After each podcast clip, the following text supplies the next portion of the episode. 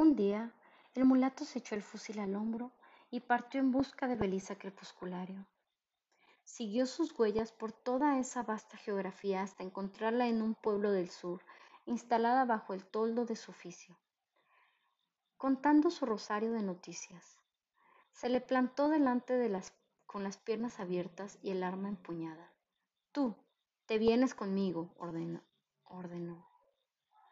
Ella lo estaba esperando recogió su tintero, plegó el lienzo de su tenderete, se echó el chal sobre los hombros y en silencio trepó el anca del caballo. No cruzaron ni un gesto en todo el camino, porque el mulato, el deseo por ella se le había convertido en rabia, y solo el miedo que le inspiraba su lengua le impedía destrozarla a latigazos.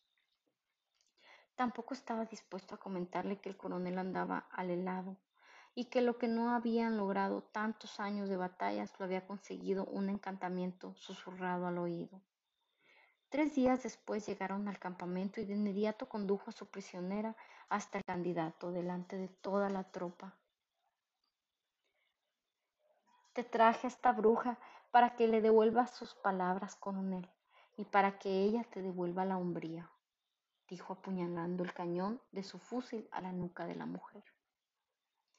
El coronel y Belisa crepusculario se miraron largamente, midiéndose desde la distancia.